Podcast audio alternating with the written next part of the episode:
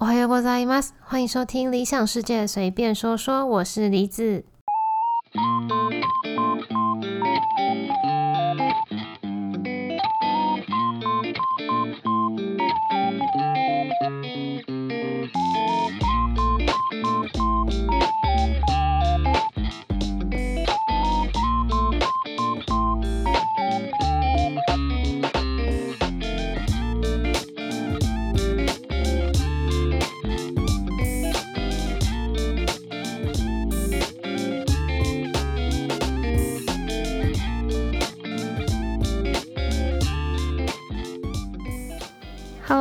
回到我的 Podcast。今天的主题呢是说到京都的观光景点，就一定会提到的蓝山。蓝山一直都是非常多观光客喜欢的景点，而且不只是海外的游客啊，就是日本人呢，他们到京都玩也一定会去蓝山。我觉得尤其是情侣超爱去蓝山，我不知道为什么。然后蓝山它又是一个能赏樱又能赏枫，有山又有水的地方。而且他也好几次入选了日本百大赏樱啊、赏枫的名景。但我老实说，蓝山这个地方，我前前后后虽然去了好几次，可是我真的一次都没有自己做过功课，然后再去玩。我都是到了之后，然后就跟着人群走，跟着人群逛这样，或者是跟着同行的朋友，就让他安排，全部交给他这样子，就是没有实际上我自己先做好功课啊。我今天想要去哪几个地方啊？有什么店是一定要去的？什么什么之类的。但是呢，就算是这样的，我也有几个特别喜欢，然后或者是印象特别深的几个嗯点。那我今天就来慢慢介绍给大家喽。首先呢，我先来简单介绍一下蓝山这个地方。蓝山呢，从平安时代开始就非常受到贵族喜爱。可是其实原本的蓝山，它所指的范围呢是。嗯，贵川右侧就是属于西京区的一个地一块地区啦。那现在呢，普遍上我们指的蓝山，就是包含了刚刚说贵川右侧的呃地区，加上左侧的嵯峨地区，就是有小火车那个地方。对，所以呢，现在的蓝山其实就是横跨了，讲横跨有点奇怪。反正它就是有包含西京区跟右京区就对了，然后是一个以渡月桥为中心，然后加上两边呃两岸周边的一个呃观光地区。在这边要小小的来科普一下，我刚刚有提到右京区嘛，京都市有右京区也有左京区，但是如果你从地图上面看啊，你会发现一件很奇怪的事情：为什么明明叫做左京区，可是它却位于地图的右侧？那为什么右京区又跑到左侧去了？这其实是因为古代啊，中国的皇帝一般都是坐北朝南嘛，有这个习惯。那京都的平安京，它大致上整个构造也是以中国为基础所建的啊，所以有很多地方是跟中国一样的。那平安时代天皇所居住的地方就是京都御所，所以刚刚说地图上看起来是在京都御所右侧的地区，其实对于天皇来说是左边。然后左侧才是它的右边，所以我们现在看地图才会觉得奇怪，为什么会是相反的？OK，回到正题，刚刚呢有讲到，我每次去蓝山都没有特别安排行程，但是有一个地方呢是我一定会去，而且每一次去我都一定会拍照，不管是手机还是相机，就是我一定会把。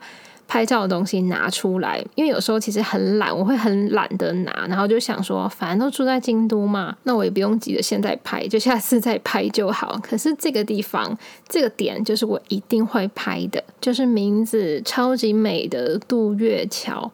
渡月桥这个美丽的名字，它的由来是来自于镰仓时代。嗯，其实，在更之前，它叫做法轮寺桥，因为那个桥就在法轮寺的附近。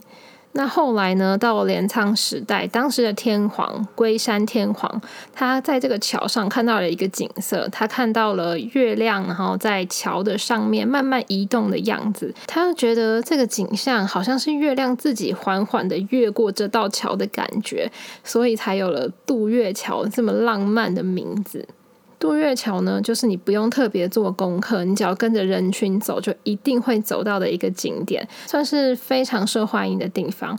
然后我在找资料的时候，有发现，嗯，一些日本人。在底下留的评论啦，他们就说：“哎，其实一开始看照片的时候，以为渡月桥没有很长，结果实际上到那边发现，哇，渡月桥其实比想象的还要长很多。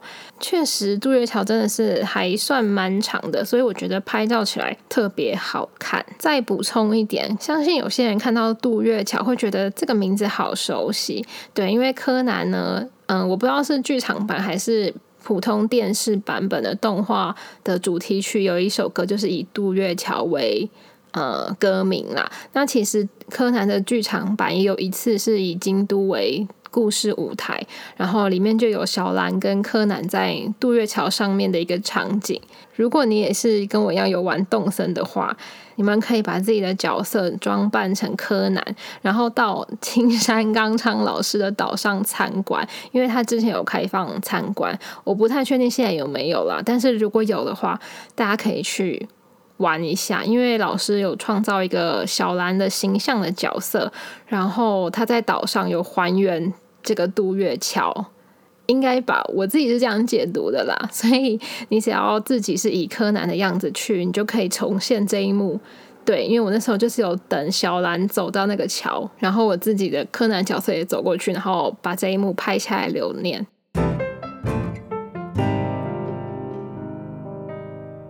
接下来第二个，我觉得印象很深刻的是一个叫做御法神社的地方。顾名思义，它就是一个以头发为主的神社。是不是很特别？我觉得，如果你是爱美的人，你就是必去这个神社。京都其实有很多这种以美容啊，或者是反正跟美有关的神社。那之后可能有机会再介绍给大家。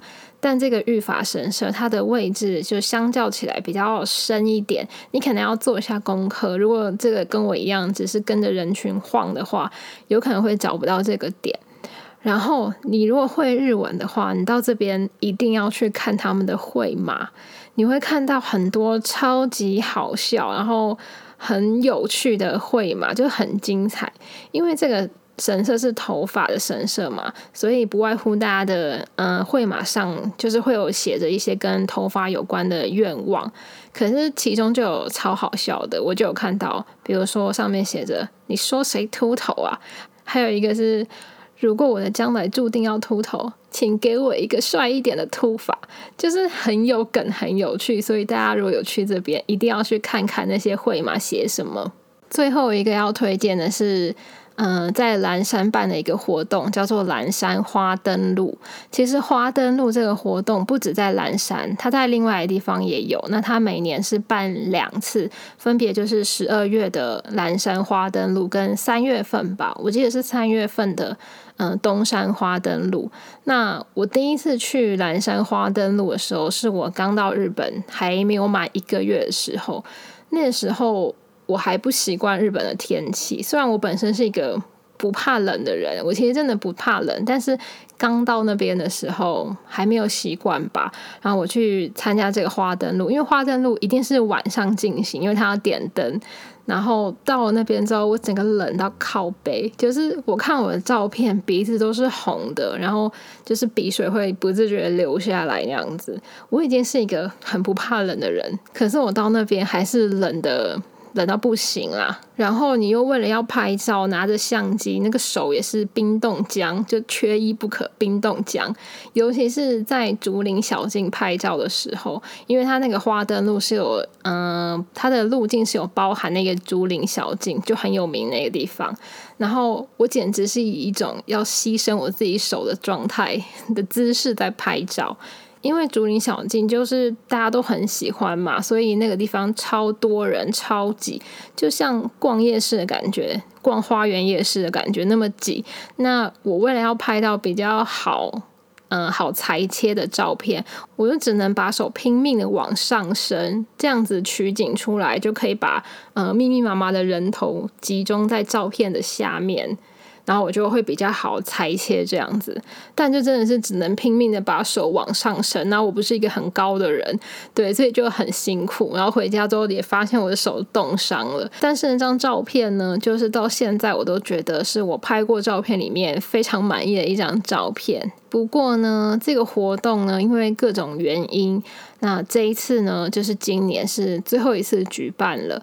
我在想，最大原因应该还是因为疫情啦。因为京都呢，我不知道它的嗯，可能制造业还是什么业有多发达，但是对我来说，我觉得它的观光业。这一块的比例应该是占比蛮大的，所以应该是亏了不少钱吧。我自己觉得啊，因为他们如果要修护古迹什么的，应该也是一笔非常庞大的支出。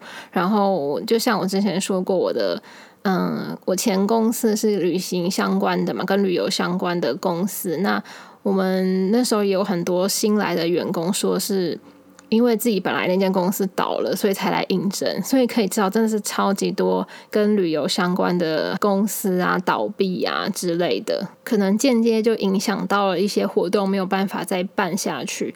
所以如果你现在是在日本，然后你离京都不会太远的话，我非常推荐你去看看这个花灯路。那他也不用另外付钱，你就可以安排一个京都小旅行，或者是不要京都关西小旅行，然后。顺便来看一下。